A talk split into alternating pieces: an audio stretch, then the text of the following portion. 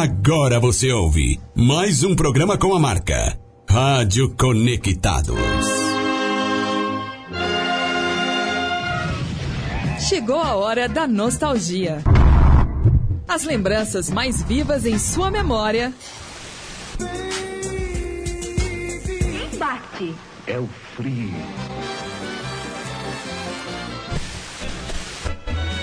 E aquelas que estão guardadas em seu inconsciente. O passado no presente está agora. É com enorme alegria que estamos iniciando mais uma edição do 90 por hora, edição 233 a seis anos no ar, levando o melhor da nostalgia para você. Hoje é o último dia de setembro, minha gente, isso mesmo, hein? 30 de setembro já estamos aí às vésperas do Natal e do Ano Novo, toda aquela parafernália, toda aquela coisa toda, né? E a gente hoje vai fazer um programa especial, mas antes eu gostaria de registrar aqui, já que o programa é de nostalgia, e eu confesso ter uma certa facilidade em memorizar datas, memorizar momentos. E hoje confesso que estou feliz, afinal de contas, exatamente hoje, 30 de setembro de 2019, completam-se 30 anos do meu primeiro beijo. Foi quando tudo começou, minha gente. Ali as minhas primeiras bitoquinhas foram é, no dia 30 de setembro de 89. As pessoas perguntam, mas como é que você lembra disso? Eu lembro primeiro, porque era a festa da primavera lá do meu querido colégio onde eu estudei, a Escola Estadual de Primeiro e Segundo Grau, Raul Maitá Vila Nova, que é a escola aqui no bairro de Piranga, próximo aqui à Estação Santos Imigrantes. Realmente um momento especial na minha vida que eu gostaria de compartilhar com todos nessa data tão bonita. Mas hoje, quem manda é a Lusa! Vamos. A gente recebeu aqui há pouco tempo, há pouco, poucas semanas, o Basílio, o grande Basílio, né, em função. É claro que o Basílio concentrou aí a sua entrevista pelo que fez pelo Corinthians, né? Mas a gente não deixou de lembrar dos serviços prestados à grande portuguesa. Pois bem, de lá a gente fez um contato aí e conseguiu hoje reunir quatro craques, quatro grandes jogadores da história da Associação Atlética Portuguesa de Desportos, que hoje será devidamente homenageada em nosso programa, em que pese um momento difícil já de muito tempo que a portuguesa atravessa. Hoje é o programa de homenagem, a gente já vai apresentar os nossos grandes craques do futebol do passado, do futebol brasileiro, quando o futebol era de verdade. Mas antes a gente vai fazer uma outra homenagem. Afinal de contas, semana retrasada e semana passada a gente não fez o programa ao vivo, então hoje é a primeira oportunidade que a gente tem para homenagear o grande Roberto Legal, Leal. Roberto Leal, a coincidência aí, né, já que ele é, nos deixou na, na semana retrasada. E, e, ele é o autor do hino da portuguesa. Aí vamos ouvir um pouquinho essa, essa obra-prima aí do Roberto Leal, que contribuiu tanto com a história da Lusa com esse hino tão bonito, hein?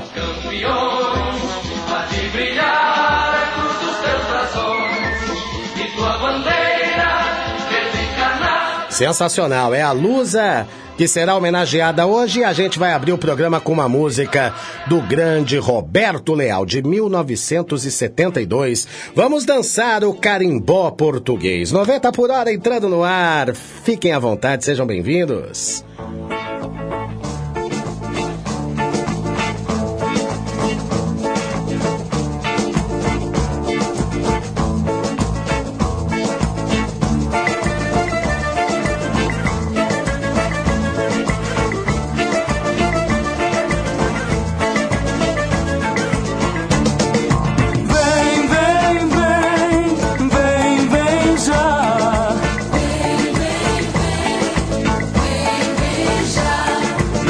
O carimbó português. Vem agora que vai começar. Vem dançar o carimbó português. Vem agora que vai começar. Esta dança começa agora, vai até o sol raiar. Esta dança começa agora, vai até o sol raiar. Junte-se a nossa gente, sei que vai gostar. Junte-se a nossa gente, sei que vai gostar.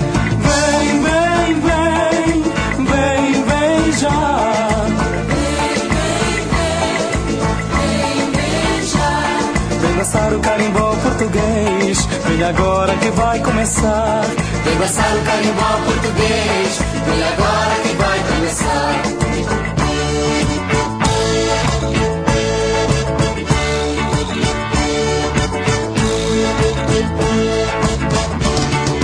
Pega na minha mão e entra pra brincadeira.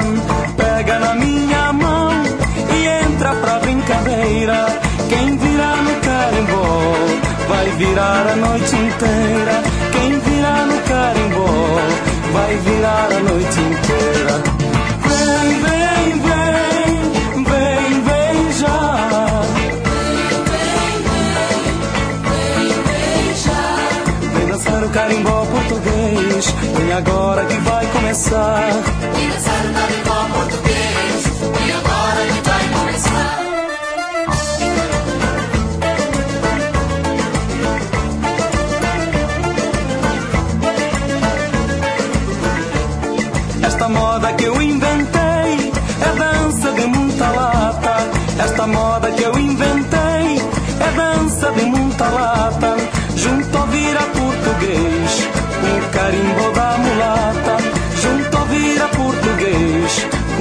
com o carimbo da mulata. Vem, vem, vem, vem, vem já. Vem dançar o carimbó português. Vem agora que vai começar. Vem dançar o carimbó português. Vem agora que vai começar.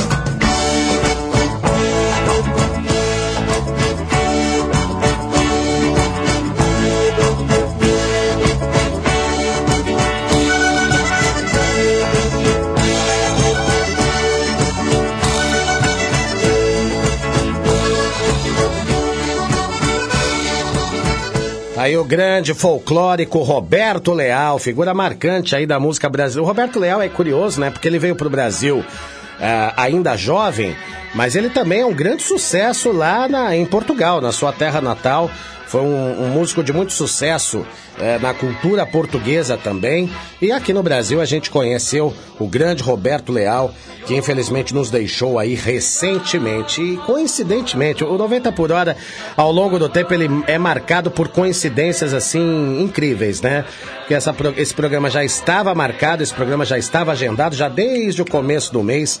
E agora a gente tem a oportunidade de fazê-lo também como uma grande homenagem ao Roberto Leal, que vai cantar seu hino aí durante todo o programa. Afinal de contas, é o hino da portuguesa que estará hoje servindo de fundo para a conversa que promete ser muito agradável, ser muito gostosa. Eu. O programa 90 por hora é um programa que se dedica mais à música, mas quando eu posso, coloco o futebol na roda, porque é minha paixão, é a coisa que eu mais gosto de fazer na vida, é ver futebol. E é uma honra ter aqui quatro grandes jogadores da história da portuguesa e que vão contar pra gente um pouco da- das alegrias e das tristezas, né? O futebol é feito de vitórias e derrotas, né? E a gente vai falar muito a respeito da história e da passagem de cada um deles pela portuguesa. Vamos falar dos momentos difíceis também que, que atravessam a portuguesa de desportos, ou seja, o programa promete até às 17 horas um papo bem legal, um papo muito descontraído. Vamos conversar, começar aqui a nossa conversa com ele, que foi o nosso secretário, digamos assim, ele que fez a ponte, ele que foi o responsável aí por trazer todos esses grandes craques. É o Wilson Oliveira Rissa, o grande ponta esquerda, Wilson. Palmas para o Wilson. Podem bater palma aí, galera. Aê. Tudo bem, Wilson? Um prazer enorme ter você aqui, cara. É, obrigado, André. Boa tarde aos ouvintes da Rádio Conectados. E sempre é bom a gente estar de volta, principalmente depois que você para de jogar, é, é, você às vezes acaba caindo no esquecimento. O, o futebol, infelizmente, ele proporciona é, esse lado ruim. Então, quando você me deu a oportunidade de eu poder colocar e trazer as pessoas, lógico que eu contatei alguns outros, mas infelizmente não, não consegui.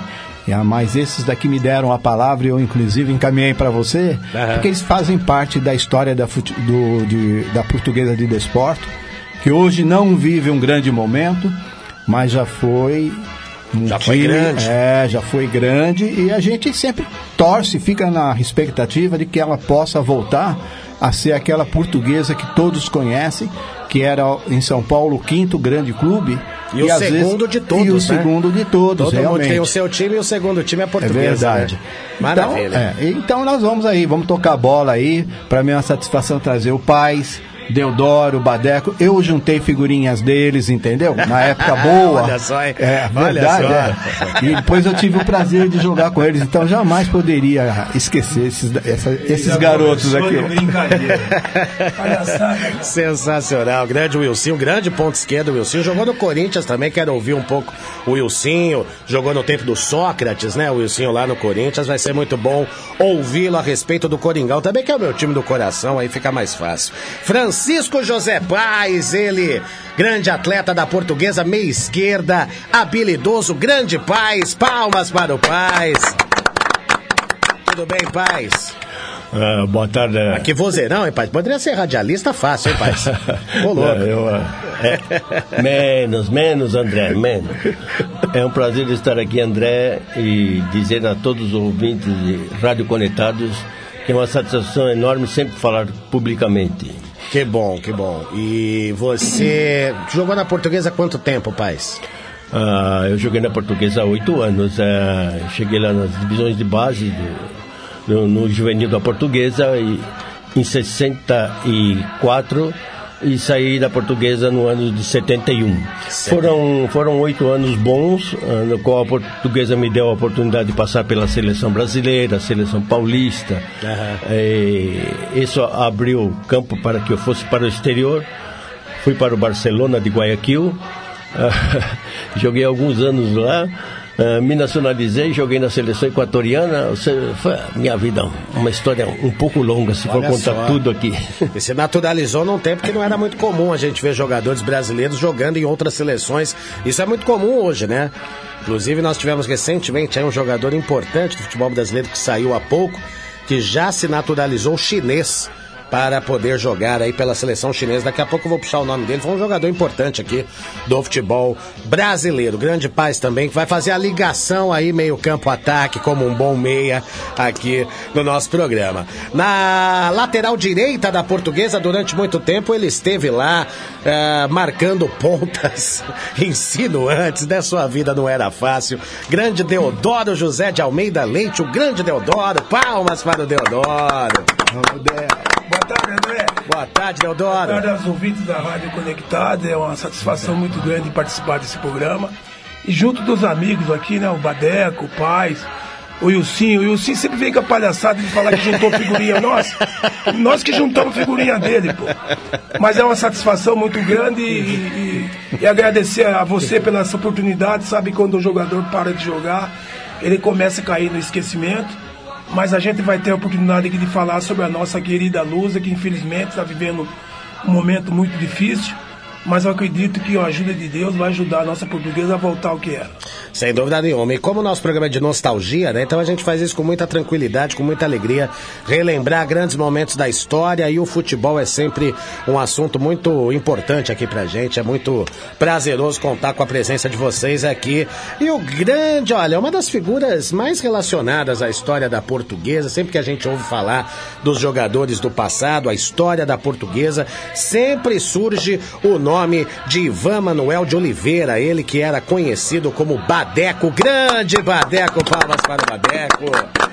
O homem que prendia a bola. O homem que prendia a bola, grande Badeco. Boa tarde, Seja André. bem-vindo. Tudo bem com você? Tudo bem. Graças a Deus, uma satisfação grande estar aqui na Rádio Conectados. Para falar um pouco da nossa portuguesa, que está hoje sofrendo bastante, né? mas que com certeza pode reerguer só com muita força, com muito trabalho e com muita dedicação se chega a um ponto ideal. Tá Certo? Muito obrigado por ter esse poder participar desse programa. Sem dúvida nenhuma, E Badeco. os caras ficam com essa brincadeira comigo, né? Você viu como é que é, rapaz? Colecionou Os cara- tua figurinha, cara-? É, os caras não me respeitam. e depois jogou contigo, tá vendo? Tá vendo só como o mundo é pequeno? Vamos começar o nosso papo aqui. Vamos passar aqui um, um momento do futebol brasileiro aí, a portuguesa, que foi muito importante durante toda a sua história. Eu me lembro, logo nos anos 80, né, quando eu começava a me entender por gente, nasci em 78. E me lembro da final do Paulista de 85, né? Que a portuguesa decidiu com São Paulo Me lembro bem daquele time. Olha, se a minha memória não me falha, deixa eu tentar lembrar de todo mundo daquele time. Serginho era o goleiro, Luciano era o lateral direito, um lateral que inclusive é do lateral titular da seleção brasileira na época chamada de júniores, né? Hoje é chamada de sub-20, sub-23. A zaga tinha o Luiz Pereira, o grande Luiz Pereira, jogando na Lusa. O Alberes é do lateral, o, o quarto zagueiro. Não me lembro quem era o lateral esquerdo. O meio-campo tinha. Acho que o quarto zagueiro é Eduardo e lateral esquerdo É o Alberes. Exato, Eduardo e Alberes, exatamente. Aí tinha o Célio, volante, que depois jogou no Palmeiras, o Toninho, que era um meia-direita muito habilidoso, muito artilheiro, fazia muito gol, e o Edu Marangon era o camisa 10. No ataque nós tínhamos Toquinho, Luiz Miller, esquerdinha, será que é isso? Ah, sensacional. É isso daí. Esse time marcou aí que foi o- a primeira vez que eu vi a portuguesa decidir o campeonato. Inclusive na final, vocês lembram que o Edu Marangon quase meteu um gol do meio do campo? A bola foi na trave ali. O Gilmar Rinaldi, que era o goleiro do São Paulo, ah, passou um susto danado. O São Paulo acabou sendo campeão naquele ano, vencendo a portuguesa por 2 a 1 e conquistou o título do Campeonato Paulista de 85. Um dos melhores times que eu vi jogar, o São Paulo de Cilinho, de 1985. Deixa eu ver se eu consigo aqui reproduzir um momento bonito do futebol brasileiro daquela época. Vamos passar aqui um jogo de 1973. Primeiros instantes, São Paulo 0, Portuguesa 0. Falta. Para ser cobrado pelo São Paulo, batendo Rocha na barreira. Valegani. Olha aí.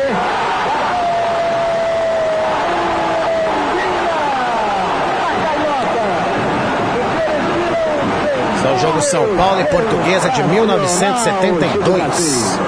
Mauro. Olha o Rocha. Olha o Mirandinha. Deixou, virou.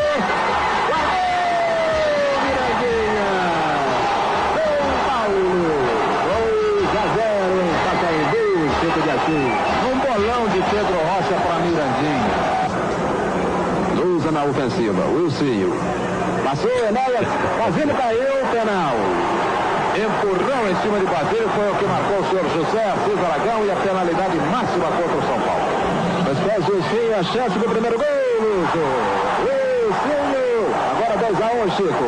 Cobrança perfeita. O goleiro saiu para o canto esquerdo e o Wilsinho bateu no seu canto direito. Após o futebol, Havaí 5-0. Inédito Engures. Enéas, Valdir.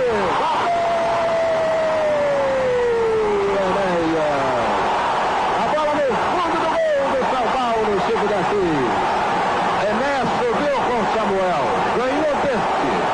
Tocou no cantinho, ela chegou a raspar na trave do lado direito. Sensacional aí o momento que a gente reviveu o jogo entre São Paulo e Portuguesa. O jogo foi 3 a 3 foi realizado no Pacaembu e o Wilson marcou um dos gols aí da Lusa. E daqui dos nossos convidados, né, Wilson, você era o único que jogava no ataque realmente, né? Tá natural que a gente tem aqui nos lances separados, mais momentos seus ali do ataque, né? Até para explicar aqui pro mais nosso velho, né? É o mais velho também, né? da época que eu, eu, eu sempre fui é, o segundo, né? Às É. vezes o terceiro, porque o primeiro era sempre o Enéas e Cabinho, né? Que fazia o revezamento. Mas quando eu jogava nesse, nesse time aí, eu sempre fazia, de vez em quando eu fazia uns golzinhos. Mas o meu forte na realidade não era fazer gols. Era assim.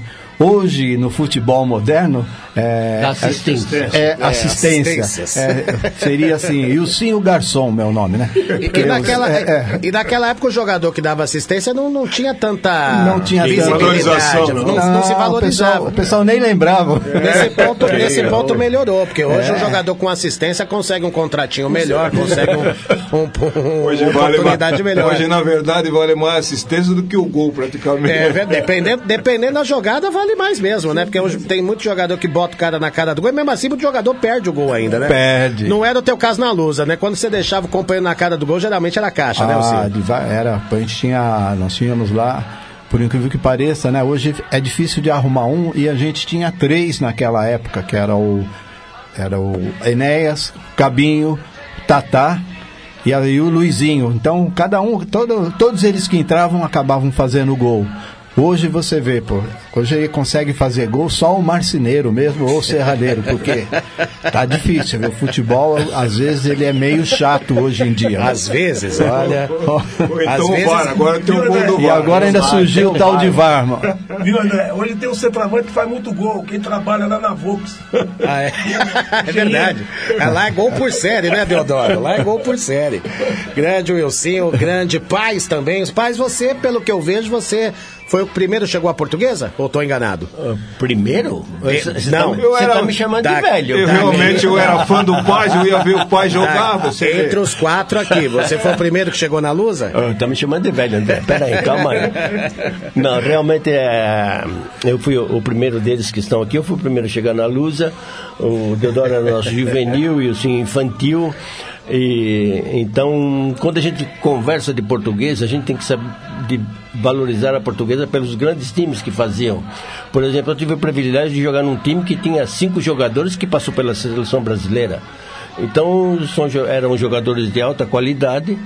A- aqui tem um grande ponto esquerdo, falo, nem falar do doutor, um grande lateral, eh, Deodoro, que um dia jogando em Santos eu falei, cuidado, Deodoro, que se aí na frente tem um cara que joga muito, que era o Edu. Sim, pra muitos, o maior ponto esquerda da história do Brasil. É, né? mas o Deodoro se saiu muito bem e a gente fez um grande jogo lá em Santos.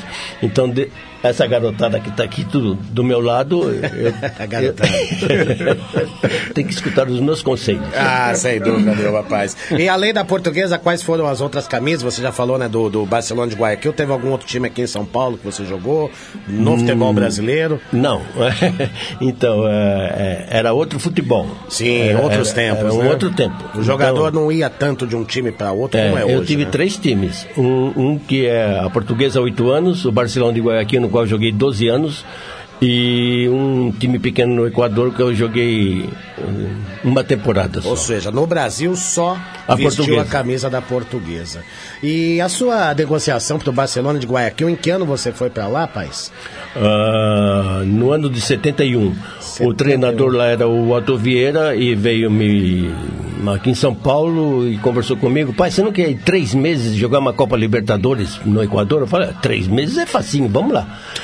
Aí assinei os três meses, só que eu não Ficou espera- 12 anos. Esses três meses foram se tornarem 12 anos no Equador. né? O Barcelona gostou do, do meu jogo na, na Libertadores veio aqui comprou meu, simplesmente comprou meu passe.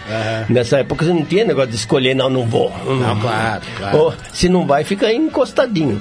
Mas valeu a pena financeiramente? Naquela época era mais vantajoso deixar português e jogar no exterior, por mais que seja o futebol equatoriano, que ainda. Ah, ah, assim, eu só ganhava três vezes mais do que eu ganhava na portuguesa. Então mas valeu. Não era, não era, Então não valeu. era cifras assim altíssimas, né? Mas você- e- mas eh, realmente no- na época para mim foi muito bom, né? Ganhar três vezes mais do que eu ganhava na portuguesa. E você estranhou a qualidade do futebol equatoriano, porque você jogava no Brasil na época que o futebol brasileiro era o melhor futebol do mundo. Como é que foi a sua adaptação ao futebol equatoriano? Porque o futebol equador hoje é um futebol muito competitivo. É muito difícil enfrentar as equipes equatorianas, seleção equatoriana, mas naquela época não era tanto, né, Paz? Na época não era tanto, era tinha muitas deficiências, ah, inclusive os campos de futebol eram muito ruins, onde a gente treinava era tudo ruim, a concentração era muito ruim, tudo era ruim no Tudo ruim. Equador. A gente só, a única coisa boa era o, o dinheiro no fim do mês, mas o resto. e- então a gente foi desbravar o Equador. Então, né? graças ao Paz, hoje o Equador tem um futebol competitivo. Você vê que o, o Equador a- né, Lucinho? a- acabou de aprontar pra gente aí, né? É né? verdade. Eliminou quem? O grande Corinthians, né? É verdade. Futebol equatoriano. Lá numa cidadezinha que dizem que atrapalha jogar lá, rapaz. Você que teve, teve mais tempo, né? Que jogou lá em, em Quito. Não, eu, eu- eu- não, eu, em Quito eu não jogava, eu joguei em Guayaquil muitos anos, mas é, o, culpado, o culpado desses times aí, tudo subir de produção, é os brasileiros mesmo, viu? Tá- Tem brasileiro para todo lado. Então lá tava, tá- tinha muito brasileiro lá, tava o, o Moacir Pinto, que foi campeão em 58, jogou lá, o Manga jogou comigo, o, Gar- ah, o Escurinho jogou comigo, o Gardel jogou comigo. Então é um, muitos brasileiros que passavam no, no time do Barcelona. Isso sem contar os, os jogadores de menos expressão, uh, Gersinho, ah, Aguinaldo, que jogou lá com a gente. Então, Os brasileiros são os culpados de ensinar todo esse pessoal a jogar futebol, viu? Inclusive Japão, China, esses lugares tudo lá. Agora a China foi nacionalizado por um jogador, não é? Exato, exato. Eu vou até bus- buscar aqui a informação. Então, aí os brasileiros vão tudo ensinar os caras, aí depois eles vêm aqui e ganham da gente. É, pois é, esse, esse, é- esse é o Mas problema. André, André, eu queria fazer uma observação. Diga lá, Deodoro. Que continua o problema de dinheiro lá no Equador, porque agora só pega vale. Tá vendo? Tá vendo? Ó a Tá piadinha. vendo? Começou. Ó a Ó piada. a piadinha. Eu como- Começou. eu, como É, corintiano, é. tenho que assimilar isso de uma maneira tranquila. Suco Del Vale, não É, suco Del Vale. Mas faz Ninguém parte. conhecia quase o suco Del Vale, agora todo mundo conhece. Mas isso é, uma, isso é uma resposta também a boa parte da mídia esportiva nacional, essa mídia bairrista, essa mídia que veste camisa, que infelizmente a gente tem, que ninguém conhecia o Independente Del Vale, e o Independente Del Vale mostrou que era um time até mais acertadinho e mais É organizado que o outros, Corinthians. né? Porque pois é. o, o Independente Del Vale chegou na final da Libertadores Chegou na final da. Libertadores 2016 e a gente tem um histórico aí. Pegar o Emelec não é fácil, pegar a LDU foi campeã em 2008 no Maracanã lotado em cima do Fluminense. Ou seja, é, aí às vezes também parte muito do, do, descon- do desconhecimento e da, de uma certa arrogância, né, que o futebol brasileiro através da mídia carrega até hoje. Naquele tempo tinha até motivo para ser um pouquinho arrogante, porque o futebol brasileiro era soberano. Hoje não é mais. Hoje a gente bate de frente com qualquer time do Equador e a prova aí foi o não só Independente Del Vale, um time pequeno da Argentina tirou o Atlético. Independente Del Vale, Colón da Argentina vão fazer a final da Sul-Americana e todo mundo queria que fosse Corinthians e Atlético Mineiro, ou seja, é mais uma resposta aí também a que o futebol hoje está muito globalizado e está muito igual. Meu caro Deodoro, eu vou pedir só para você arrastar o microfone um pouquinho mais perto aí da sua boca, por gentileza. É, Deodoro, você foi uma espécie de substituto do Djalma Santos na Lusa ou não chega tanto? Ó, Não, ainda é, bem não. é aí. Não, ainda bem não. André, a minha, Não, a minha eu me situação... refiro só ao tempo. Não, não, ao futebol. também não, né? André, essa é novidade pra nós. Não, não, não. Olha, Os caras são testemunha aqui, ó. pesquisou bem, André. O André, o André, você vê o que aconteceu comigo foi o seguinte: eu jogava na categoria de base da portuguesa de zagueiro central. Sei. Aí quando teve aquele problema do Zé Maria querer sair da portuguesa, aquele negócio todo, o treinador Moré Moreira me deu a oportunidade de lateral direito. Isso entendeu? em que época, mais ou menos? Isso aí foi em 69. 69. Ah, o Djalma já tinha é, saído. já tinha saído há tempo, pô. É verdade. E aí, mas também, pô, se você jogar junto com o Djalma Santos, é um orgulho, né? Claro. E aí o que aconteceu foi que eu tive essa oportunidade e eu fui bem, e aí eu fiquei. Então a portuguesa vendeu o Zé Maria. Aí surgiu o Deodoro, onde eu fiquei cinco anos na portuguesa. O Zé Maria é o mesmo do Corinthians? O mesmo Zé Maria. Ah, não, não sabia. Não sabia que ele tinha origem É, na porque portuguesa. naquela não. época a gente É, tinha, tinha o passe Zé. preso nos clubes, né? Então a- o passe dele estava estipulado na federação, o Corinthians veio e levou o Zé Maria embora. Eu surgi bem também na portuguesa. Você Mas- era um lateral de força física e também participava das jogadas de ataque, né, Também? Pelo que também, mas, mas depois eu tive uma contusão muito séria. De, eu tive um, um arrancamento do músculo adutor. Uh, rapaz. e aquilo lá me atrapalhou muito, entendeu? Então quando voltei, não voltei bem do jeito que eu comecei a carreira. Aham. Aí surgiu o Cardozinho também, que se apresentou muito bem. E dali eu saí, fui pro Juventus, passei pelo Vasco, Curitiba e Guarani, mas eu devo a minha. tudo isso no futebol à portuguesa que me deu essa oportunidade. O seu auge foi na Lusa. E no, meu auge foi na, na E Lusa. quantos anos de portuguesa? Eu joguei sete anos na portuguesa. De 69 até meados ali dos anos Eu joguei, 70. de- na verdade, eu cheguei na portuguesa na categoria de base em 67, fiquei até a final de 73. E, mas eu, a- a- o- quando eu comecei a jogar futebol, eu devo tudo à portuguesa que me deu essa oportunidade, entendeu? Sem então jamais nenhuma. vou esquecer a portuguesa, que a gente torce para que a portuguesa volte o que era. A gente sabe que a, a dificuldade é muito grande, mas a gente fica triste quando vê a portuguesa nessa situação. É a portuguesa que já teve, na minha opinião, dois grandes jogadores que se fosse que se jogasse hoje, seriam um dos melhores do mundo. O Enésio e o Denner. Sem Uma, dúvida. uma correção, o Deodoro chegou em 67. 67. Não 77. 67, falei. 67. 67. 67, 67. 77 Deodoro já estava curtindo ali né? Ixi, já, os anos de glória, né? Com certeza. Agora vamos passar o microfone aí pro Badeco. O Badeco é uma figura muito lembrada e toda vez que tem alguma homenagem à portuguesa, uma das, olha, me, me, me atrevo a dizer que você é um dos nomes mais marcantes da história da portuguesa, de tudo que a gente ouve falar, viu, Badeco? E gostaria um pouco daí da, da, da sua história, quando você chegou à Lusa, quantos anos de portuguesa, fala um pouquinho da sua história aí na Lusa. Eu, na verdade, eu sou catarinense, sou Sim. de Joinville. E eu vim para a portuguesa por um aspecto financeiro. Que eu jogava no América. O mesmo e- motivo que o pai foi pro Equador. Exatamente. Jogava no América, mas no América eu não recebia. O América do Rio. É, exatamente, era uma briga para receber. E toda vez que a gente jogava no Nordeste, no sábado jogava a portuguesa e no domingo jogava a América. Tava sempre se encontrando. E nesses encontros a gente sempre conversava. Como é que é? Lá ah, recebo no vestiário, o que é, que é aquela coisa toda. Aí o Flamengo se interessou. E eu troquei o Flamengo pela portuguesa. Os caras falavam, você tá louco? Eu falava, pelo menos lá eu vou receber, cara. Claro, claro, claro. E recebeu então, essa é um direito. pouco da minha história vindo para português. E também é porque eh, eu, quando estava aqui no Corinthians, que eu vim do- Joinville para o Corinthians, eu ia sempre assistir a portuguesa, porque o Ratinho é da minha cidade e eu ia assistir o time da Portuguesa jogar. Então eu era fã do Lourico e do Paz, eu era muito fã do Lourico. Olha aí, Lourico, Paz, olha pra que- mim, olha era- que honra, hein, Paz? Era Lourico e Paz, a Eu dupla. sou mais velho. Entendeu? Então eu ia ver essas duplas, Zequinha Chinesinho. Então eu ia ver essas duplas jogar, porque Dino Sano e Rivelino eu já via no Corinthians. Entendeu? Era. Ants Martin, musiquinha gostosa aí para os nossos amigos ex-jogadores da Portuguesa que estão hoje celebrando a Portuguesa nessa grande homenagem. Fica aí com Dave Matthews Band e a gente volta já.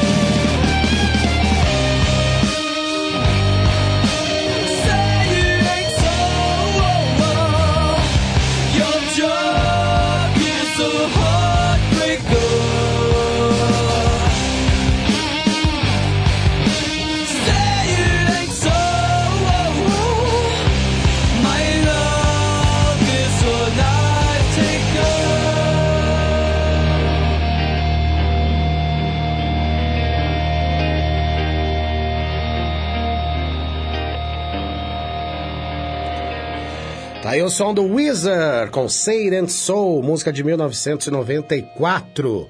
Marcando presença aqui na edição 233 do 90 por hora. Antes a gente ouviu Dave Matthews Band com a bela canção Ants Marching. O Dave Matthews Band que se apresentou ontem no Rock in Rio. Eu vi parte do show, eu sou muito fã deles, eu sou suspeito para falar.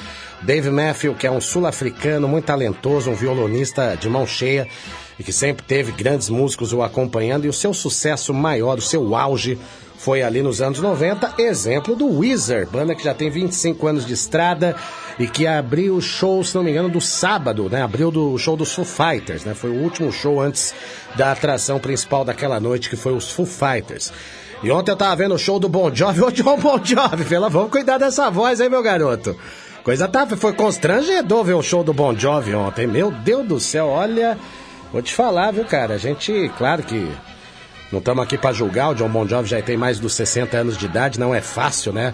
O vocalista dentro de uma banda é aquele que tem mais trabalho, né, para cuidar do seu instrumento. Mas realmente foi constrangedor ver o John Bon Jovi com uma voz horrorosa ontem lá no show do seu Rock in Rio. Já não gosto do Bon Jovi com aquela voz, então eu só me restou dormir. Ontem vi três musiquinhas e fui naná que eu tinha mais o que fazer. Ah, estamos aqui hoje em meio à homenagem à portuguesa. Só me confirmem aí a- as pessoas que estão entrando na live, aí o Sérgio Estevam, a Inana Caldeira. Confirmem se o áudio tá bonitinho, se vocês estão ouvindo a voz aveludada aqui dos nossos colegas que estão fazendo a edição 233 do 90 por hora, os ex-jogadores Wilsinho, Paz, Deodoro e o Badeco, ex-jogadores da Lusa, que estão hoje fazendo essa bonita homenagem, hein? Antes de continuar com a portuguesa, Wilson, eu queria. Claro, sou corintiano, né, Wilson? Então vamos, vamos puxar é, a sardinha é isso pra daí. nossa brasa aqui. Você jogou num time. 79 você tava no Corinthians, né? Tava, na, eu fui campeão na Campeão 79, paulista. é. O, era o, Tive- o meu pai, meu saudoso pai, o grande Mário da Silva, grande corintiano, ele que me ensinou a ser corintiano. Ele tinha dois times na vida dele que ele amava de paixão, que era o time de 54, o time do quarto centenário, time que tinha uma geração, talvez uma das maiores gerações da história do Corinthians, Cláudio, Luizinho, Baltazar, entre outros. Mas o time que ele mais gostava, assim, o time que ele sempre lembrava era o time de 79. Por causa da parceria ali, ataque entre Palinha e Sócrates, segundo ele, foi uma das coisas mais bonitas que ele viu com a camisa do Corinthians. Você concorda com isso? Você acha também que Palinha e Sócrates fizeram chover com a camisa do Corinthians? E conta um pouquinho daquele time pra gente, Wilson, por favor. É, realmente aquele time do Corinthians 79, eu até estava acabando de falar aqui agora, que eu agora acabei de localizar, tem uns 20 dias, o Peter, ponta direita, eu não sabia onde ele estava, mas ele agora ele, eu já estou falando com ele de- direto, ele está em Ribeirão Preto, o Peter fazia parte desse time também. Era assim, ponta direita o Peter, é, né? Porque o Corinthians em 79, eu praticamente eu fui pro Corinthians é, com já quase com 29 anos, saí do Juventus e eu jogava com Deodoro no Juventus nessa época, aí fui pro Corinthians em 79 por causa das apresentações que a gente havia feito é, no campeonato de 78.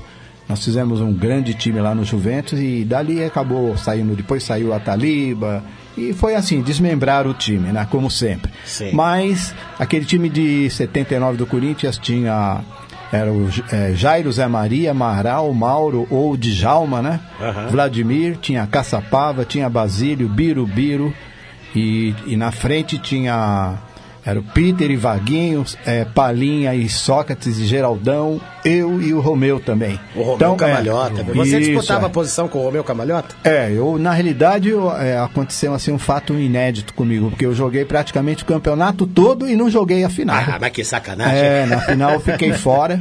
Mas a É. opção do técnico ou você se machucou? Não, eu fiquei fora por. por, é, acho que eu tinha tomado, não sei se é cartão amarelo, sei lá, alguma coisa assim, mas eu acabei, eu acabei, fiquei. Acabei. Aliás, não podia ficar no banco igual hoje, né? Ficava aquele número de jogadores. Eu acabei assistindo, concentrei tudo e acabei ficando na arquibancada. O técnico do Corinthians era Jorge Era o Vieira? Jorge Vieira. Jorge Vieira. Mas é, mas é isso aí foi o grande time e a dupla Palinha e Sócrates foi uma dupla que porque é, conseguiu reviver aqueles ataques, né, que tinham sempre, né, Pelé e Coutinho, Sim. tinha En- Enéas e Cabinho e por aí afora, né, Serginho e não sei quem. Serginho Pedro É, Rocha, é, né, por muito Serginho, tempo. é, É. Então você vê, é, eles re- reviveram aquela velha é, dupla, Dupla. aquela casadinha, né, como se diz. Sem dúvida Mas nenhuma. esse daí realmente foi um grande time. Eu tenho assim o orgulho de ter participado desse time. E só pra finalizar, o Sócrates era acima da média mesmo? Sim, o Sócrates era, era acima da média e às vezes o pessoal quer comparar o Sócrates com, com o Raí, né? Não, não façam isso. É, eu Não falo para eles isso. assim, o Raí é atleta. Aham. O Sócrates era Exato, jogador. Exatamente. É diferente, né? O Raí E- tem e- até é, uma, uma história é. mais vencedora. o É, Raí ganhou a Copa justamente. do Mundo.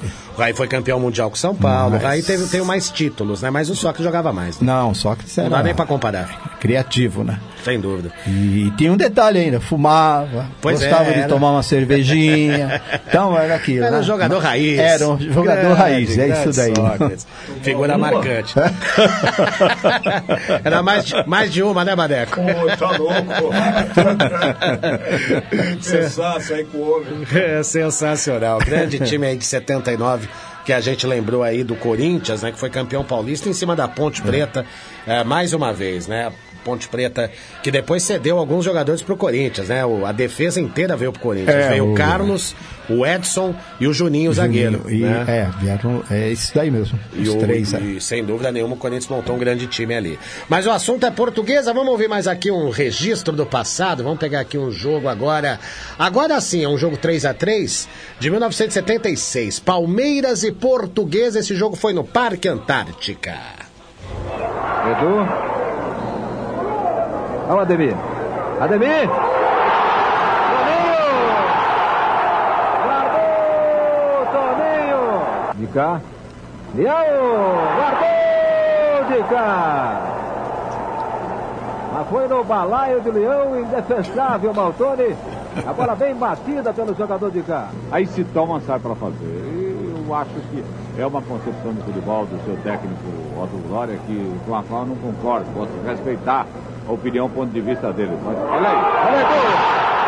Um golaço do Edu! Enquanto você fazia suas observações, Maltoni, um lançamento longo, busca devidadinho em direção à grande área, ele entrou, bateu por baixo, pegou o goleiro de prevenido, bateu no pau do gol, foi para o fundo, inapelável para o Zecão. Enéas. Rui Rei vem pelo miolo esperando o toque de bola. Enéas vai sozinho. Leão, Enéas! Uma jogada individual espetacular de Enéas. Empata para a Portuguesa de Desportos aos 12 minutos na fase complementar. Ademir procura ajeitar para alguém. Ei, Toninho, olha Toninho, a chance.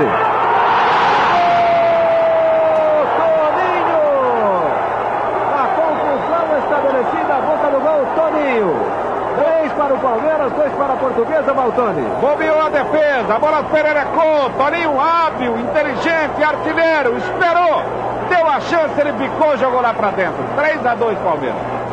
Wilsinho. A bomba, Leão! Gol, Wilsinho! Outro gol espetacular acontece no estádio. Olha, eu gostaria de lembrar que o Leão acabou de levar um frango nesse chute do Wilsinho, hein? É, tô brincando, tô brincando, Vou te falar. É, Esse, esse gol foi uma bomba de pé Foi, direito. bonito. foi, foi um belo gol, foi um belo gol. Uma bomba. Palmeiras 3, Portuguesa 3, jogo no Parque Antártico. Vocês têm lembrança, por exemplo, eu tô colocando jogos aqui, vocês jogaram tantos jogos, tantas partidas. Vocês se lembram especificamente de um jogo? Deixa eu perguntar pro Paz aí, um jogo que tenha realmente, com a camisa da Portuguesa, que tenha realmente marcado, que tenha realmente deixado sua memória sempre eh, na lembrança desse jogo? Difícil, hein? É Tantos difícil, jogos. É difícil, foram tantos jogos pela portuguesa, mas assim, a portuguesa joguei num. Tinha um grande time, mas nunca consegui nenhum título, nada, nada parecido. Hum, mas dei, dei um título. É, dei um título para um time. Oh, meu Deus. É, um- Consegui dar um título pro Palmeiras. Pro Palmeiras? É. O que que aconteceu, não, rapaz? Que que portuguesa aconteceu? contra o Santos. Sei. Então, se a portuguesa ganhasse do Santos, o Palmeiras era campeão. Sei. Aí eu fiz um gol de esquerda que eu nunca tinha feito na vida. Fiz um Aham. gol de esquerda, 1 a 0 para portuguesa, ganhamos e ah, o Palmeiras foi campeão. Olha só. Antecipida, antecipadamente. Antecipadamente, ou seja, a E torcida. teu amigo, o que falava pra você? Com o meu amigo. Ah, mas aí, aí chegou, aí chegou meu, meu amigo, não, meu, meu cunhado do meu irmão, era santista, falou, "Ô, você, é- você é da família, é um traíra aí, meu. Vai fazer Ô, traidor. É, vai dar título pro Palmeiras, meu. Isso, mas isso acontece no futebol, me lembro em 88, o jogo entre. Era um, era um quadrangular, e era a última rodada do quadrangular que ia decidir um finalista. E num grupo, eram dois quadrangulares. Um quadrangular era com times do interior, Guarani, Ferroviária de Araraquara, não me lembro se era o São José, mas o Guarani chegou à final. E no outro quadrangular tinha os quatro grandes, Corinthians, Palmeiras, São Paulo e Santos. E o São Paulo chegou com vantagem na última rodada, precisando só empatar contra o Palmeiras e o Corinthians tinha, que ganhar do Santos no Pacaembu. Os jogos foram, os jogos foram simultâneos. E o São Paulo já estava meio que comemorando a vitória, o Corinthians ganhava o seu jogo do Santos, mas dependia de um gol do Palmeiras. Foi quando o nosso eterno ídolo Gerson Caçapa fez um gol pro Palmeiras contra o São Paulo e botou o Corinthians na final em 88. E depois o Corinthians foi campeão com aquele gol do Viola. Foi a primeira vez que eu vi o Corinthians ser campeão, ou seja, isso é, acontece muito, né? De um time ajudar o outro e, e faz parte da história do futebol. Deodoro, lateral direito, hein, Deodoro? Uma época em que o lateral ele não tinha tanta obrigação de atacar, né? Eu- hoje eu me eu fico um pouco é, eu eu não entendo muito a análise de muita gente sobre futebol, porque pra mim lateral é jogador de defesa, a, a obrigação inicial dele é marcar, é fechar o setor, é, é- é evitar que o atacante adversário chegue à linha de fundo. Hoje se cobra muito do lateral o ataque, né? O, o lateral que não ataca hoje é visto como um jogador mediano, quando na verdade a principal incumbência de um jogador na lateral direita é justamente a defesa. Você é, tinha essa característica ofensiva também? Você gostava de ir pro ataque? Era estimulado pelos seus técnicos a ir pro ataque ou você segurava mais ali a cozinha? Não, a gente eu gostava de atacar, porque eu quando surgi na portuguesa, eu. Primeiro jogo na portuguesa foi no campo do Corinthians. Aham. No dia 24 de agosto de 1969. Foi um jogo que. Ah, que memória, hein? Que memória. É, que eu- no, no Parque São Jorge, esse jogo até o pai estava. Sei. Foi um jogo que na taça Mãe Pátria, que nós disputamos com o Vasco. Aham. Foi meu primeiro jogo. O Ratinho estava voltando da, da cirurgia no joelho. E eu foi meu primeiro jogo onde eu fui considerado o melhor jogador em campo. Aham. E eu lembro que uma coisa que a gente não esquece jamais, né? Tinha o comentarista que tava aquela briga do Zamarim embora, vai, não vai, não vai. Não, pode vender o Zamarim que surgiu um novo, novo lateral direito aí. Mas só que naquela época você tinha ponta, né? Então você tinha o Romeu, você tinha o o Wilson era a nosso favor. Até por isso o lateral não podia atacar tanto, Não, é, porque não ia era deixar fácil. o Edu cair nas suas costas. Você tinha o era. Ney do Palmeiras, o Edu, o, o Joãozinho do Cruzeiro. Aham. Quer dizer, você tinha ponta muito bom que pegava na bola e desequilibrava. Sem então dúvida. você tinha que marcar primeiro para depois você atacar. Sobrava uma brechinha e você atacava. O, sobrava- o- o cara novo com 19 para 20 anos estava passando até da bola, entendeu? Sem dúvida. Hoje não, hoje não tem ponta. Os laterais atacam porque não tem ninguém que, que caia para aquele lado lá e resolva. É verdade. E você fez alguns gols, muitos gols na sua carreira, Deodoro? Ah, eu fiz gol, mas eu fiz mais gols é, jogando de zagueiro no Juventus. E é de cabeça? De cabeça. Aí, pô, o Wilson ia tá olhando pra fazer palhaçada. Você entendeu? Eu não posso, eu não posso falar. Eu nem deixei ele falar. Eu nem deixei ele falar, viu, André? Porque, principalmente, principalmente com o Wilson, eu sou um ano mais velho que o Wilson. Sei. Então nós começamos junto praticamente, né? Então toda vez ele vem com palhaçada. Você entende? Mas eu andei fazendo uns gols de cabeça assim. Bastante. E ele- mas Só que eu fiz gol de cabeça porque ele cruzava. Tá certo. Sinceramente, esse cara aqui pra meter a bola era fora de série. Maravilha. E você, Badeco, você tem, tem muitos gols na sua carreira porque você era um jogador ali de proteção da defesa. A proteção do Badeco tá se divertindo ali. Um com a- contra. Com as provocações do Lucinho aqui. Fez um gol contra. Tem gol contra aí, Badeco? Fala, fala desse gol Que contra. pergunta você vai fazer se eu fiz muito gol? É difícil fazer gol, os caras não deixam no meio do campo. Quando eu passava, eles falavam, fica aí, fica aí. Eu tinha que ficar. Inclusive, eu vi um lance, eu vi um lance, é, acho que foi um jogo entre Santos e Portuguesa, um desses que a gente mostrou, ou, ou outro jogo, agora não me recordo. Teve uma bola cruzada do ataque do Santos que você intercepta e você domina a bola e vai até a linha do meio-campo e passa para algum outro jogador e, e- e automaticamente você já fica ali, já recua, É. deixando que os, isso que eu te falei, não os seus deixava. atacantes. Não deixava, o Basílio já falava, fica aí, fica aí, fica aí. Mas era Não passa. A, dif- a diferença da posição de volante na época, né? É, você era um médio central e na época todos os times tinham apenas um jogador de marcação. Eram dois Exatamente. meias, meia direito, meia esquerdo, ponta direito, ponta esquerda, era o 5, 8, 10, o 7, o 9 e o 11. E você era o 5, né? Você era o jogador ali que protegia a zaga. O que, que você acha que mudou hoje, né? Futebol Hoje é brasileiro. três, quatro zagueiros. Três, Na quatro posição de volante, na posição de volante, qual a, qual a diferença que você vê pro seu tempo? Meu tempo, eu hoje jogo com dois volantes, dois, três volantes. Né? Mais marcadores do que ofensores. E Eu- aí fica, não é que fica mais fácil. É que antigamente tinham jogadores com mais qualidade técnica, entendeu? Sim, sim. E, e um dia me fizeram uma pergunta, quem eu tinha marcado. Eu comecei com o Pelé, aí fui para Pedro Rocha, aí fui para Ademir da Guia, aí fui para Rivelino, fui para Gerson, fui para Jairzinho, fui para Tostão, falei, acho que eu fui bom jogador, cara. É, acho que você Acho que marcou deu bem. enganar um pouquinho, né? É, porque Entendeu? marcar esses caras naquela época era muito. E, e Com quando- certeza, mas é o que aconteceu na minha vida. Eu, na verdade, eu não, não era volante, eu era meia direita. Quando Sei. eu comecei jogando em Santa Catarina. E Aham. lá eu fazia muito gol porque eu era. é, Eu batia de fora. Chegava área, mais no tal, ataque. Exatamente. Então eu fazia Sim. muito. Tanto que quando eu, ó, eu sinto até brincando. entendeu?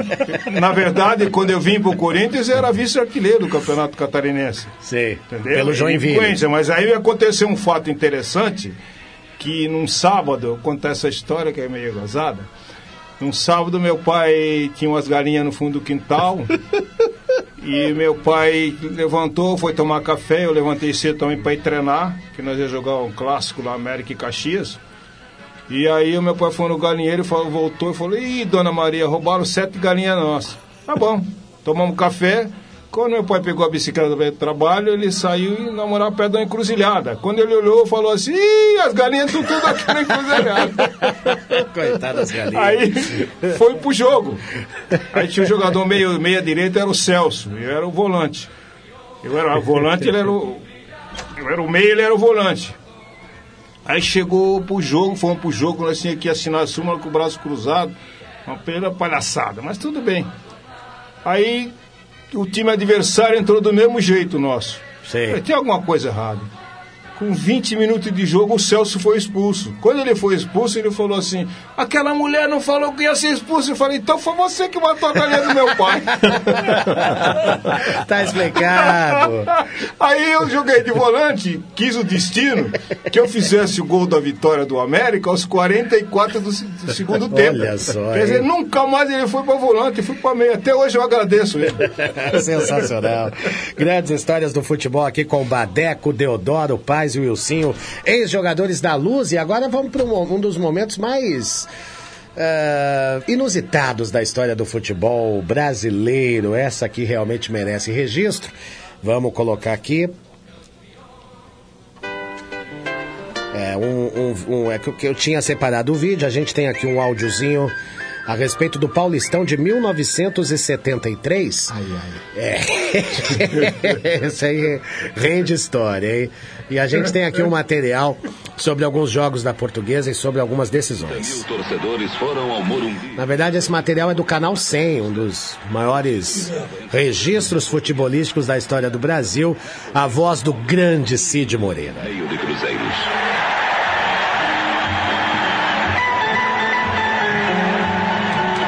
Desde o início, liderados por Pelé, os jogadores do Santos mais experimentados jogavam com tranquilidade.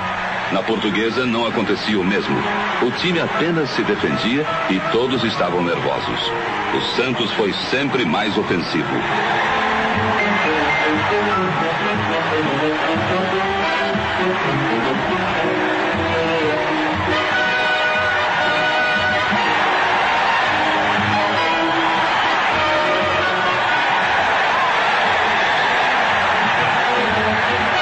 Pelé queria esse título, talvez o último de sua carreira, e jogava como nos melhores tempos.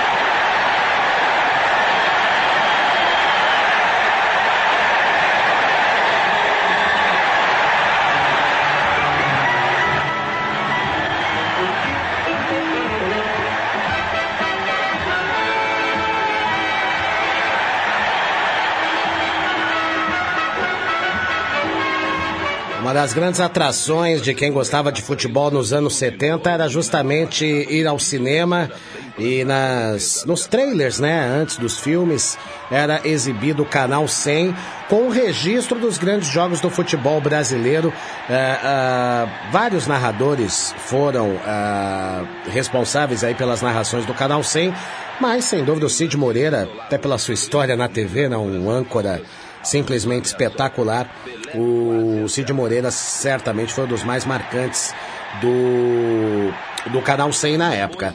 A final de Santos e Portuguesa foi disputada em 26 de agosto de 1973, jogo eh, de- realizado no Morumbi, e o resultado de 0 a 0 levou a decisão aos pênaltis. E foi nos pênaltis que a coisa se complicou. Aliás, português para bater pênalti naquela época, hein, rapaziada? Vou te falar, foram dois campeonatos perdidos aí, quase nenhum pênalti feito. Você conversa com o Ilcinho. O pai dele já conversou com ele. Falou pra ele, você vai bater pênalti assim em outro lugar. Pô, Wilson, tanto em 73 quanto em 75, a portuguesa não acertou um pênalti, Wilson. O André, sabe o que é? Ele tinha parede lá fora do campo pra entrar pra assistir o jogo. Porque o, é, o que ele está falando é o seguinte, que quando eu cheguei em casa na decisão, meu pai falou assim, puta, outra vez, foi isso foi contra o São Paulo, que nós decidimos em 73, depois em 75, Exato. decidimos contra o São Paulo e perdemos também nos pênaltis, né?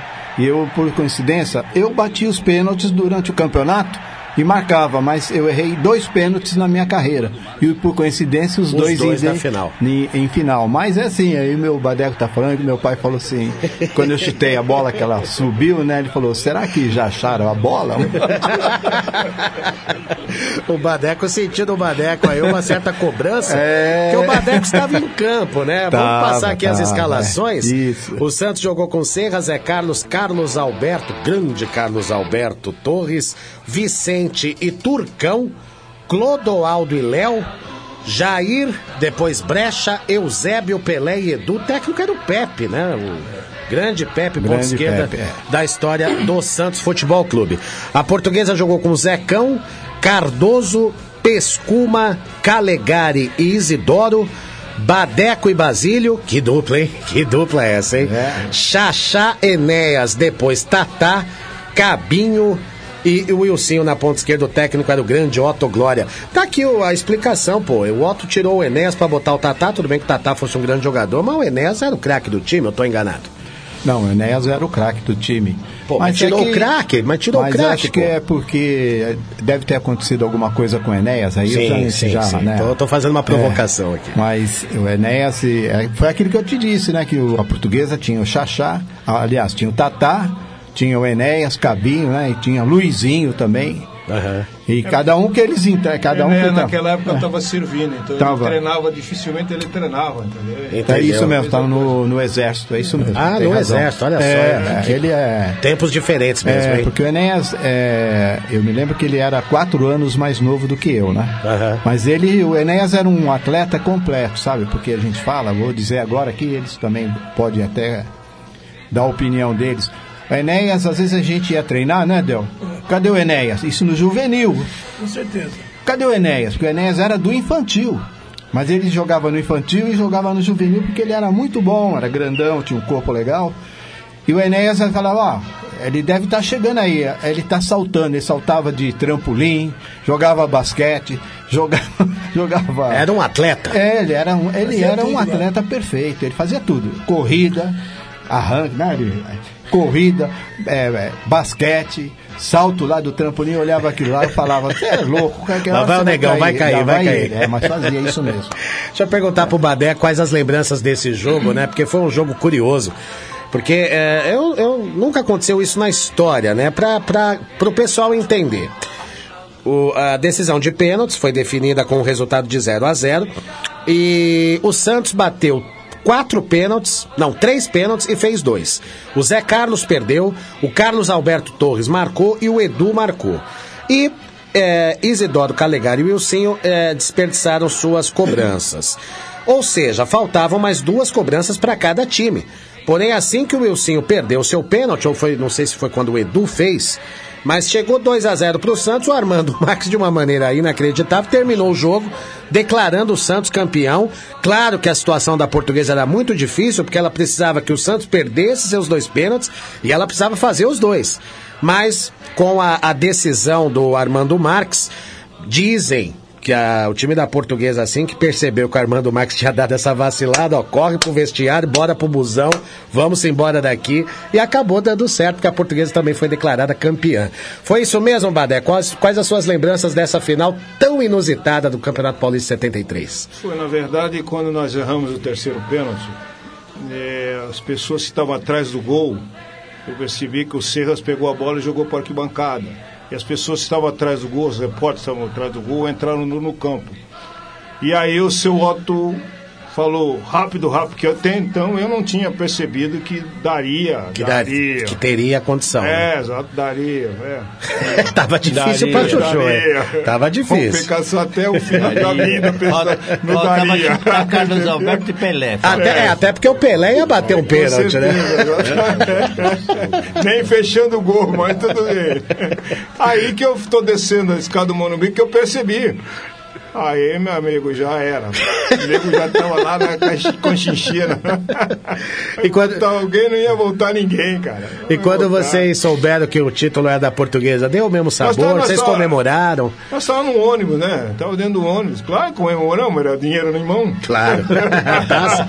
Na taça do mesmo jeito. Ó, você vê, no, no jogo seguinte eu era o capitão, aí o Armando Marques apitando. Aí eu cheguei pro Armando Marques e falei assim, obrigado. Meu Deus. Pra- justo seu pra quem? Ivan, seu moleque me respeite.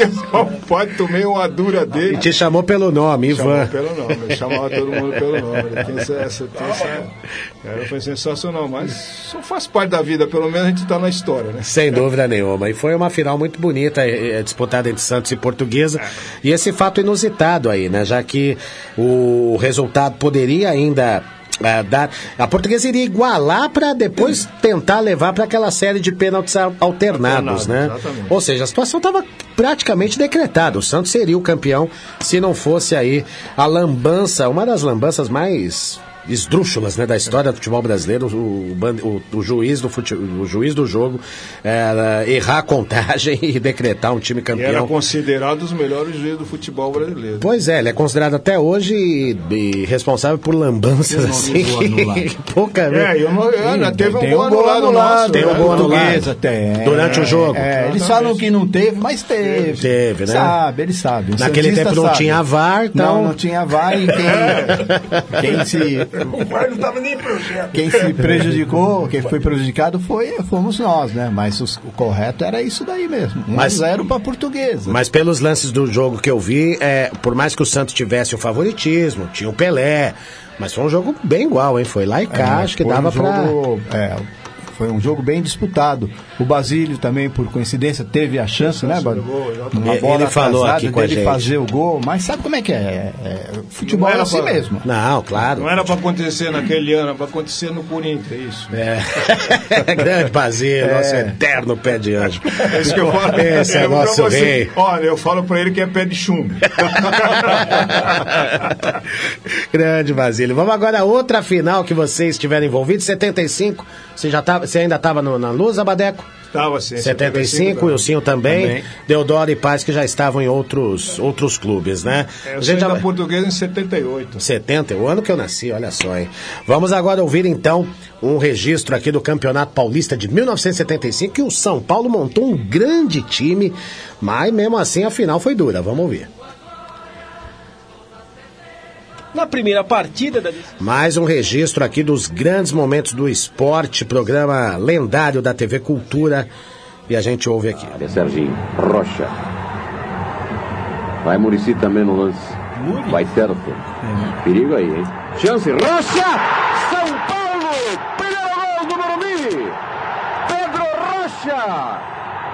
Na área, aproveitando a bola na penetração tricolor. Lembrando que São Paulo e Português 75 fizeram três jogos decisivos, o primeiro 1 a 0 gol de Pedro Rocha. apesar das Aí veio o segundo jogo que a portuguesa precisava ganhar para levar a decisão para o terceiro jogo e a Lusa conseguiu o resultado positivo. Mas a Lusa foi buscar. Vai lá, Enéas. Enéas. Camisa 8 da equipe da Portuguesa de Desportos. Esse narrador, se não me engano, é o José Carlos Sicarelli, grande narrador da TV Cultura naquela época. Placar no estádio Cícero Pompeu de Toledo. Na terceira e decisiva. Aí veio o terceiro jogo, 0 a 0 E aí, Valdir, a gente vai falar um pouquinho do Valdir Pérez também, que se eu fosse jogador da portuguesa esse dia, eu ia enfiar a mão na cara do Valdir Pérez? Mas vamos ver aqui a decisão de pênaltis. É gol! Gol! Gol! Valdir no centro da meta. De cá correndo. Mexeu-se, Valdir. Mexeu-se de cá, não chutou. Sob o Cid observa. De cá agora vai para a bola, chutou, defende Valdir. Serginho correndo, atirou. Gol, gol, gol! São Paulo 2 a 0. Prepara-se o Ursinho. Atirou! Fora! Zecão no meio do gol. Chicão. Chicão correu, parou. Gol, gol, gol! Chicão 3 a 0. Valdir Pérez recorreu à malandragem para tirar a concentração dos batedores. Não conseguiu, Tatá fugiu. Tatá para a cobrança. Atenção, Tatá. Correu para a bola, atirou. Defende. Campeão São Paulo. Tá aí o São Paulo campeão do Campeonato Paulista de 1975 e o Valdir Pérez ele teve eh, ao longo do seu saudoso Valdir Pérez goleiro da seleção brasileira na Copa de 82 e o Valdir Pérez ti- tinha essa fama né de indecisão de pênaltis ele fazia uma diferença no ponto de vista da, da provocação ele irritava mesmo os caras e nesse aí ele foi meio, meio assintoso mesmo de correr atrás do Tatá de ficar falando coisa pro Tatá o Tatá isso atrapalhou, Wilson? Isso atrapalhou na hora de bater o pênalti? Não, não, não atrapalhou, não foi em função disso daí, mas é, fazia, fazia aquela provocação normal, assim, mas. é, Ah, é, essa é. não foi normal, não. É, ele eu foi sei, bem chato. sei, hein? é, ele. Na realidade é assim, ele ia atrás do jogador e falava que ia pegar e quando você estava ajeitando a bola, ele estava passando a mão em você. É Isso que é o que, é, o que a gente não. Né? Mas tá tudo bem, isso aí também faz parte né, da provocação.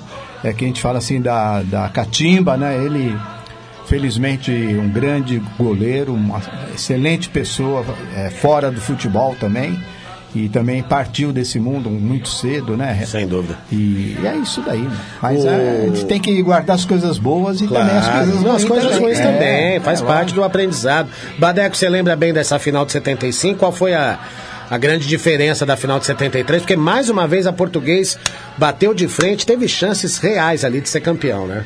Na verdade, quando nós fomos para a prorrogação contra o São Paulo, o jogo demorou meia hora para reiniciar. Porque o São Paulo alegava que era um outro jogo, que tinha sido expulso o Murici. Alguns fatos que aconteceram neste jogo que eu vou contar. Sei.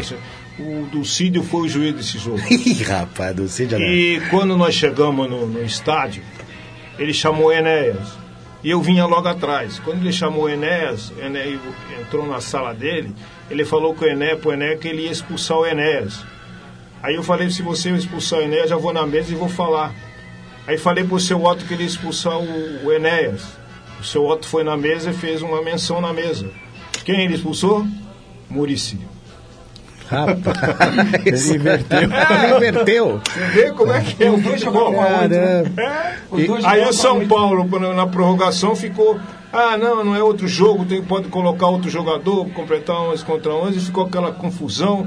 Levou meia hora para começar o jogo, aí nós fomos perdendo o elan do jogo, fomos sem uma vontade, sem aquele coisa. Se se fosse logo em seguida, talvez a gente tivesse no fã, a gente ganharia o jogo. entendeu? mas Como aquele- demorou muito, a gente perdeu. Aquele período de paralisação Exatamente. deu uma esfriada Deu na uma esfriada portuguesa, total. né? E a portuguesa tinha que matar mais leões para ser campeã, porque ela tinha eh, contra ela toda a mídia, imagino eu, tinha toda a opinião pública, a torcida, por mais que a portuguesa tivesse torcida naquele tempo e há registro de, de, de- de jogos em que a portuguesa lotou o estádio, mas sem dúvida nenhuma o apelo para os times da capital, Corinthians, Palmeiras até o Santos era maior, então a portuguesa tinha esse desafio ainda maior para conseguir as suas conquistas, né? E, mas foram duas finais muito equilibradas, muito parelhas, né? Numa época muito bonita da portuguesa.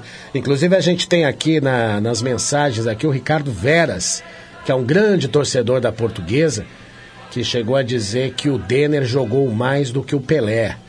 Mas acho que é um exagero um pouco grande aí do nosso querido, nosso querido ouvinte aqui, Ah, nós chegamos a ser, espectador. exemplo, viu, André? Nós chegamos a ser campeão da, da Copa São Paulo em 73. 73. 76 também, na Taça São Paulo. Entendeu? Ou seja, era um time competitivo, um time que disputava, né? Isso Nós metemos, certamente. metemos numa decisão, nós metemos 3x0 no Palmeiras, Aham. 73. Ou seja, a portuguesa tinha realmente, e fora os jogadores que cedeu para a seleção, fora os jogadores revelados pela portuguesa, Leivinha foi revelado pela portuguesa, né? Também. Leivinha, entre outros grandes jogadores daquela época. Meu caro Deodoro, depois que você saiu da portuguesa, o coração ficou lá, é aquela coisa, né? O sujeito sai da favela, mas a favela não sai de dentro dele. Você ah, carregou a portuguesa aí no seu coração e carrega até hoje? É, realmente, né? a portuguesa tá na, na minha história, né? Foi o clube que me recebeu de braços abertos, me deu a oportunidade. Joguei sete anos na portuguesa, depois joguei no Juventus, joguei no Vasco. O Juventus também que montava bons times Com naquela certeza. época. né? Joguei até junto com o Ilcinho lá no Juventus. Né? A maior prova disso, vocês saíram da portuguesa e foram jogar no Juventus, Com né? cara? Joguei no, no, no Guarani, joguei no Curitiba, onde ganhei a bola de prata no ano de 78. No Guarani você jogou em que época? Em 76. 76, então um pouco antes do Guarani ter sido campeão brasileiro, Pouco mas antes, em 76 o Guarani já era um time respeitado, Já né? era um time. O time jogava é, Neneca, Mauro, Amaral, Edson, eu jogava de lateral esquerdo. Jogava Framarão e, e Brecha. Frecha, Zenon, André e Ziza. O, nossa, aí você tem o Ziza que jogou no Fluminense, o Flecha também que jogou no Fluminense, né? O Ziza jogou no Botafogo. O Ziza no Botafogo. Jogou no Atlético Mineiro. Exatamente, um, um alemãozinho cabeludinho, Isso, né? Juventus também. Exatamente, no Botafogo ele fez parte daquele time bom Botafogo de Mas a 81. portuguesa, jamais que que a gente vai esquecer da portuguesa, né? Eu Sem dúvida, sem que dúvida. É muito triste que a portuguesa está passando, mas a gente vai fazer o quê? É, Que a gente pudesse fazer alguma coisa, a gente, todos os jogadores que passou por lá faria. sem dúvida. O resto é pedir a Deus e torcer para que as pessoas que, Pra que dias que melhores dirigem a né? portuguesa façam com que a portuguesa volte a ser o que era. Sem dúvida. Tô curioso para saber do Paz. É, você, como jogador do Barcelona de Guayaquil e depois num outro time que você jogou no Equador, você chegou porque naquele tempo era muito comum excursões, né? Amistosos envolvendo times de outros países. Você chegou a vir jogar no Brasil, amistoso, com o Barcelona de Guayaquil? Não, amistoso não. Joguei Copa Libertadores. Libertadores. Copa Libertadores empatamos um a um contra o São Paulo no Morumbi. Ah, mas, ah, assim, é, eu tive a oportunidade de jogar num time, assim, de médio para baixo, que é a portuguesa, e num time grande, que é o Barcelona. Sim. O Barcelona é o ídolo equatoriano. Sim. Como que se fosse Flamengo aqui no Brasil. Então, ah, a, a história do futebol é diferente. Porque ah, você, você jogando num time grande, o, o, o atacante caiu na área apenas a seu favor. É jogando num time grande. É verdade. Aí jogando num time pequeno, quase racharam é o Ivair. do atacante. Na Vila Belmiro quase racharam o Ivair no meio e o juiz não deu nada. Só É. faltou dar amarelo pro Ivair. Pois é. pois Então, é. É, é- é a diferença de jogar num time grande, entendeu? Isso vai até hoje, E isso no Barcelona de Guayaquil eu fui, eu fui tricampeão lá no. Tricampeão com- equatoriano. Tricampeão equatoriano. E qual era o grande adversário lá no Equador, do ah, Barcelona? Liga de Quito, Emelec e Nacional eram os quatro times grandes que tinha no, no, no Equador. A Liga de Quito é tempo de vocês. Depois acho que foi melhorando um pouco. A bagunça continua, mas hoje a gente tem um calendário um pouco mais organizado, a gente tem uma coisa um pouco mais definida, né? Mas se a gente tivesse um campeonato brasileiro mais valorizado naquela época, porque naquela época se dava mais valor para o campeonato regional. Né? Então a gente certamente teria uma história muito mais rica e muito mais bonita, mas ah, dentro de campo esses caras faziam chover e realmente é uma honra tê-los por aqui. Vamos a mais um registro. Agora o Wilson vai tirar onda, hein? Ah, agora eu peguei um jogo aqui. Hat-trick do Wilson, meu querido. Tá pensando o quê? Vamos ver esse jogo disputado no Canindé no ano de 1976 entre Portuguesa e América de São José do Rio Preto. Trick? Fazendo na portuguesa. Menos hoje. Veja o toque do Jazá. Sim, pode sair o gol. Agora. Marcou Wilson. Hora do gol da portuguesa entre as portas do estádio do Canindé. Quando vamos para 30 minutos, 1 a 0 no placar, Chico de Assis. Ricardo lançou, Enéas entrou. No toque da bola ele queria tirar, Enéas do lance. 2 a 0 Chico de Assis. Então é de se esperar que o América tente buscar o seu gol. Conseguiu. E a Ulca tocou de cabeça, de raspão na bola. Miguel foi para a pelota, ela tocou na trave e foi morrer no fundo do gol. Rui Rei. O Wilson está limpo no flanco esquerdo. Bom toque para o Wilson. Entrou Enéas. Bateu, largou. Rui Rei guardou. 2 a 1 para a Portuguesa de Desportos do Canindé. Uma boa transa, Chico de Assis. Agora, recuperação de bola aqui atrás de Feitosa. Rui Rei. Wilsinho. Não há impedimento. Bateu direto, guardou. 4 a 1. Eu fiz uma, um pequeno engano aqui, na verdade achei que eram três gols do Wilson, mas foram dois gols do Wilson, porque um foi contra, a jogada foi, tua, mas o gol foi contra ali. Então não foi um hat-trick, mas foi um meio. Um meio hat-trick. foram dois gols Dois aí e meio. do Wilson. Bela canhotinha você tinha, se você meter esse quarto gol aí, você meteu na gaveta ali, cara. Eu só fazia gol bonito. É melhor ouvir isso do que esse filme. É, tá vendo, Eu Eudório? sou bomba, chutava forte. Todo jogador que jogava na ponta, e a gente teve vários pontos, just- principalmente os, os canhotos, né? Que tinham essa característica do chute forte, né? O Pepe, o Éder, jogadores que tinham essa característica. O Wilsinho. Eu sempre. é, Não, não, eu sei não. Aí, tá Você vendo? parecia um trato. eu, eu, eu sempre falo assim, nós tivemos outro dia aí numa reunião aí que a gente as, tá sempre, de vez em quando a gente acaba se reunindo, aí tava o, tava o Pepe, tava o Edu, Piau, tinha mais um outro ponto esquerda e eu, né? Aí a gente ficava brincando, aí o Pepe sempre quando ele me vê, ele fala assim, você foi um grande ponto esquerda, mas o segundo, primeiro sou eu. Bom, acho que ele tem razão, né, Não? Acho que ele tem Pepe, razão, hein? Olha, vou te falar, é uma pessoa assim maravilhosa que a gente tem assim o maior carinho por ele, porque tudo que ele conseguiu pelo Santos, pela seleção brasileira, enfim, dentro do futebol, e ele continua a mesma pessoa, sabe aquela pessoa alegre, dinâmica, Sem dúvida, que a gente mano. gosta de, já, de- já fomos adversários em campo não porque ele veio de uma geração anterior, né? Sim. Mas como técnico, treinador, já jogamos assim, muito junto com, contra ele. Mas ele é uma pessoa maravilhosa e a gente respeita e tem o maior carinho. Sem dúvida nenhuma. O Pepe é certamente uma das pessoas mais queridas aí do futebol brasileiro. E o Pepe é responsável, por, talvez, pela minha primeira alegria como torcedor do futebol, cara. Eu, eu tenho na minha memória, assim, o Campeonato Paulista de 84, quando o Santos ganhou do Corinthians 1x0, gol do Serginho Chulapa. Ali eu descobri que eu era corintiano porque eu chorei. Eu tinha seis anos de idade, eu comecei a chorar depois do jogo, eu não entendia por quê. Talvez porque o Corinthians tinha perdido e eu estava muito triste. Em 86, aí eu descobri que eu era corintiano de verdade, porque Palmeiras e Inter de Limeira foram jogar a final do Campeonato Paulista. E o Pepe era o técnico da Inter Da de Inter, Limeira. verdade. né? A Inter de Limeira que tinha o falecido Kita, né? O Kita, atacante, o atacante. camisa 9. Tinha o Gilberto Costa, que jogou no Corinthians. Eu não sei se jogou o no Santos. Serginho também, E o goleiro. Juarez, O Serginho, acho que era o goleiro, Goleiro, sim, o Juarez, bem lembrado, Juarez zagueiro. faleceu, o zagueiro. Exatamente, jogou no Curitiba o Juarez, né? Jogou. Se não me engano. Tinha um Lê. Veio do Palmeiras também. Exato. E o ataque era Tato, Quita e Lê. O Tato veio pro Palmeiras, acabou não vingando muito. O Lê, o Lê veio pro São Paulo e jogou no São Paulo, foi, Foi. campeão paulista em Foi. 87 Isso, é. depois. O Tita foi jogar com nós e deu distensão no banco. O Kita? o Tato, o Tato, o Tato. O Tato da Inter de Limeira, jogando esses jogos de veterano e tal. Ah, é? Aí tá- agora, entra Tato, ele foi aquecer distensão muscular no banco. Tava meio despreparado, tava meio fora de forma. Mas sem dúvida, nenhuma, a minha alegria quando a Inter ganhou do Palmeiras no Morumbi, o Palmeiras era o grande favorito. O Palmeiras tinha o Éder, o Éder jogava no Palmeiras nesse, nessa época. Mirandinha, o Palmeiras tinha um time bom, tinha o Jorginho. Jorginho, O que era o Carbone. Carbone, exatamente. O Jorginho era muito bom jogador, camisa 7 do Palmeiras, um, um jogador de, de um nível muito alto. E a Inter de Limeira foi campeã com gols do Tato e do Kita. E depois o Amarildo diminuiu pro Palmeiras, um centroavante, que também jogou no Internacional de Porto Alegre.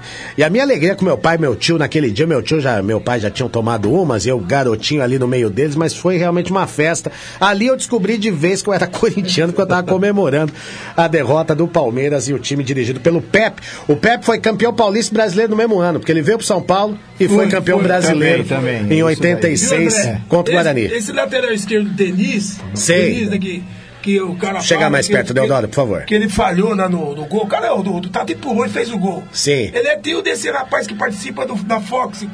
Esses crânio, uma coisa assim. Ah, é verdade, é verdade. O Felipe Facincani, É. verdade. Eu Denis é tio dele. Já tinha ouvido essa história.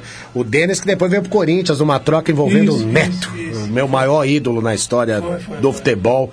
Apesar de eu não gostar muito do que ele faz hoje na TV, mas eu realmente tenho que reconhecer que foi o meu ídolo da infância, o Neto batendo falta. Olha, nem o de cá batia falta igual o Neto, viu? O que, que vocês não, acham? é, não, o Neto, o Neto tem. uma- Impressionante, deve fazer gol do meio do campo, O cara. Neto teve uma fase muito, muito boa, que era do que o Corinthians foi campeão brasileiro, né? Sim, 90. É, foi o, a época que ele praticamente, né? Ganhou Se sozinho. destacou, é. Ganhou fazia, realmente, a- ele é um grande, um exímio batedor, foi, né? E ainda continua sendo, porque ele, de vez em quando, nos veteranos aí. ele continua. É, Imagino ele é, que ainda tem, é, tá- o pezinho dele esteja calibrado. Aí. diz, né? Antes você puxava o piano, agora você vai ficando mais velho, o piano tem que ficar no lugar. entendeu? Você tem que puxar a cadeira, ou aproximar a cadeira, né? É com enorme Mas carinho é assim. que eu lembro desse time. Ronaldo, Giba, Marcelo, Guinei, Jacenir, Márcio, Wilson Mano, Neto, Fabinho, Tupanzinho e Mauro. Grande time Justamente, campeão brasileiro, time dirigido pelo Nelsinho Batista. O Mauro Pontes que ele era ruim de bola, hein, meu? Meu Deus do céu. Você gente. acha que ele. Eu achava- É, no, sempre- no Corinthians ele foi muito mal, cara. Mas ele hoje continua trabalhando no Sim, Corinthians. ele né? é funcionário do é, Ele é Corinthians. funcionário, ele é olheiro, né? E quem era Ele é ruim o- também, aí eu queria uma opinião tua, cara. Eu me lembro de um zagueiro do Corinthians chamado Mauro. Eu- tudo bem que acho que eu, eu acompanhei ele mais no final de carreira, mas como Foi. ele era pesado, né? Luiz? Ele era meio pesadinho, É, né? ele é, acho que pela altura dele. Hoje ele tá um pouquinho pesado, né? Não, não, imagino, imagino. Tá quebrando a balança. É, é que o- tem alguns jogadores que, que param de jogar, né? Cê- Você vê assim, o cara magrinho, e aí passa assim alguns anos, você encontra, o cara fala, não é possível, né? será que é ele mesmo? né? Não sei o- por que, que é que o.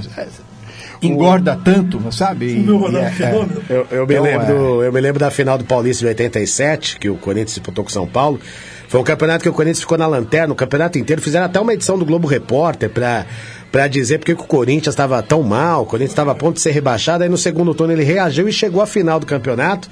E o primeiro jogo foi 2x1 pro São Paulo. E, e o Lê, o Lê tinha um metro, um metro e meio de altura. O Lê fez um gol de cabeça na pequena área no meio da dupla de zaga do Corinthians, formada por Mauro e Jatobá. Uma dupla de zaga realmente triste de, de- da gente lembrar, cara. É o Mauro- é o Mauro. É o E, o- e é. o Lê, o Lê nem precisou subir, o Lê ainda se abaixou um pouquinho para fazer o gol. O goleiro do Corinthians era o Valdir Pérez naquela ocasião. Sabe que é depois das cornetadas aqui do torcedor? Infelizmente a gente já está chegando ao final do programa, minha gente. Como passa rápido, hein? Passa rápido. Uma resenha gostosa aqui com os nossos amigos. A gente pode até já pensar em combinar uma outra edição, porque certamente é muito bom relembrar o futebol brasileiro através de quem fez a história do futebol, através de quem esteve em campo, ainda mais quando a gente fala de anos 60, anos 70. Acho que dos anos 50 até meados dos anos 80, até um pouco antes, o futebol brasileiro viveu realmente momentos espetaculares que a gente não viu mais e eu tá, acabei não vendo. Claro que eu vi muita coisa boa nos anos 90, vejo até hoje, o futebol brasileiro esse ano parece que deu uma melhoradinha, mas infelizmente eu não pude ver vocês em ação, como também os jogadores da época de vocês. Considerações finais aí do meu querido Badeco, prazer tê-lo aqui, Badeco. Espero que você possa voltar um dia para a gente poder continuar nossa resenha. Com certeza, pode me convidar que aqui estarei, tá certo? Obrigado, Badeco. programa, André, tá bom? Um abraço para você e um abraço a todos os ouvintes. Valeu, Badeco. Obrigado ao Deodoro também, esse lateral direito, um tanque na lateral direita, hein, Deodoro? Jogava muito, Deodoro. Obrigado, André, pela oportunidade. A gente está sempre à disposição aí para participar do, do seu programa e vamos rezar para que a nossa lusa volte a ter grandes dias no futebol brasileiro. Sem dúvida nenhuma, que a gente espera também. Meu caro Paz aí, brasileiro barra equatoriano. Grande garoto, obrigado pela sua presença, viu? É, nada, André, é, fazer mais um pequeno registro. Eu era um segundo volante de marcação, assim, né? Sei. Então eu tive que sofrer marcando dois caras. Um que chama Pelé e outro que chama Maradona. Ô, louco. Coitado do pai. Que sofrimento, Meu meu Deus amigo. do céu. Uma boa tarde a todos. Tá bom, mas, mas isso é pra quem podia, né? O pai tinha condição de fazer essas marcações aí. Wilson, obrigado pela resenha, obrigado por ter é, é, feito a ponte aí pra gente trazer esses grandes craques do passado. Obrigado por tudo. A gente teve que lembrar os seus pênaltis, né? Você não teve jeito, faz parte da história. É, infelizmente é o lado bom do futebol, né? Lembrar das coisas erradas que a gente fez. Mas com alegria, né? A gente lembra disso com sempre, alegria. Sempre, sempre. E eu fico satisfeito em poder, né? Nós combinamos isso aí já tem um mês Vai, e pouco, faz um né? mês, é verdade. E assim, eu acho assim que eu, é o que eu gosto de, de, de, de cumprir é aquilo que eu prometo. Quando eu falo assim que eu não, vamos fazer, vamos fazer, entendeu? Sem dúvida. E, e o prazer de estar com essa, esses garotos aqui. Aliás, eu sou, estou empresariando eles. Se algum clube que quer precisar de um dois volantes e um lateral, quarto zagueiro, é só falar comigo Tá que certo. Eles vão ser contratados. Eu não estou cobrando nada. Não, tá certo. Muito a gente, a gente tá, pode colocar ali o Badeco no lugar do Ralph, né? Segurando a defesa. o Paz ali no lugar, talvez, do jogador de meio campo ali do Corinthians. Pode ser no Júnior- lugar do do Ramiro, do Urso, Júnior do Urso. Urso. O cara não sabe nem o nome do Mil vezes, não, do mil vezes o do Paz no lugar do Urso. Mil vezes o Paz, mil vezes o Paz no lugar do Urso. do E a gente pode do fazer aí um. Pode fazer aí uma, uma, uma transferência do Fagner pra gente pegar o Deodoro na lateral direita aí. E o Wilsinho na esquerda, um ataque aí. Pedrinho, Bocelli e Wilsinho. Aliás, eu acho que o. Eu, sabe, eu apostei no. Apostei no Pedrinho desde a primeira vez que eu vi o Pedrinho. Muito bom jogador. Jogar. Eu, inclusive, até falei pro Mauro, que o Mauro é captador lá de coisa. Eu disse a ele, ó, esse Pedrinho pode ter certeza, ele lembra um pouco quando eu era. Só que com o Pedrinho é mais de driblador. Sim, sim. É que o, Wilson- É. o, o Pedrinho é um jogador ainda muito inconstante. É, um cara ele ainda vai precisa- amadurecer. É, vai precisa jogar amadurecer. bem sempre, Sempre. né? Só, ah, André, só tem uma diferença aí. O Pedrinho tem 19. Tem Não 19 precisa falar anos. mais nada do Wilson. Na década de 50, pô. Tá vendo? ó? Sensacional. Empre- Você empresaria o cara e ele te derruba. Ele te derruba, Ah, tá não certo. mal, não. Valeu, André. Um abraço aos ouvintes. Eu que agradeço. Que participaram aqui né, com a gente e tal. Sempre um prazer. Falou? Eu agradeço a vocês, agradeço demais aí a produção, agradeço. ah, tudo começou com o Basílio, né? E a esposa do Basílio, me foge o nome dela agora? Cecília. Cecília, grande Cecília, que também foi quem me deu o seu contato pra gente poder organizar esse programa especial aí, contando com a audiência da galera. Hoje nós tivemos alguns probleminhas técnicos aqui na nossa live, mas o programa foi reproduzido naturalmente pelo site ou, também ou também pelo aplicativo da Rádio Conectado. Semana que vem tem atração musical aqui bem legal e a gente espera pela sua presença. A gente vai encerrar a edição 233 do 90 por hora. Eu vou deixar uma musiquinha aqui da época dos nossos convidados. Vamos de Wilson Simonal. Vestir Azul, grande som aí do Simonal. Rapaziada aqui deve, deve ter caído na balada, na gafieira, ao som de Wilson Simonal. Palmas a todos vocês, muito obrigado pela presença. Vamos com o Wilson Simonal, fechando a edição 233. Valeu, gente, até semana que vem, um abraço. Eis que de repente me apareceu um brotinho lindo que me convenceu, dizendo que eu devia vestir azul, que azul é cor do céu e seu olhar também. Então o seu pedido me incentivou, vestir azul. Minha sorte então mudou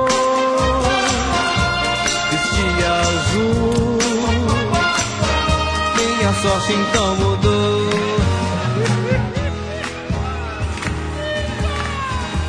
Passei a ser olhado com atenção e fui agradecer pela opinião. Então senti que o broto estava toda mudada. Parecia até que estava apaixonada. Então eu fiz chapinho e acrescentei. Só vim aqui saber como eu fiquei. E aquele olhar do broto me confirmou. Vestia azul. Minha sorte então mudou. Vestia azul. Minha sorte então mudou.